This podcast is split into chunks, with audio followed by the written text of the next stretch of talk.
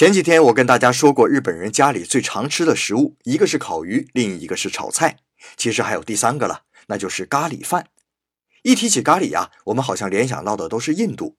日本的咖喱饭其实就是当年英国人殖民印度之后传到日本的。日本人尝过味道之后，觉得很好吃，就逐渐流传开来。我记忆中最好吃的咖喱是上大学时乘船出海实习时的咖喱。啊，关于出海实习的故事，以后有机会再给大家讲。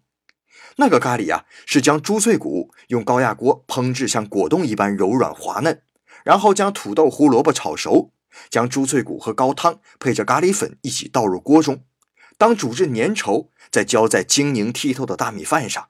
哎呀，那味道绝了！除了咖喱饭呢，日本人还发明了咖喱乌冬面，甚至还有咖喱面包。所以有人把咖喱叫做日本的国民食品。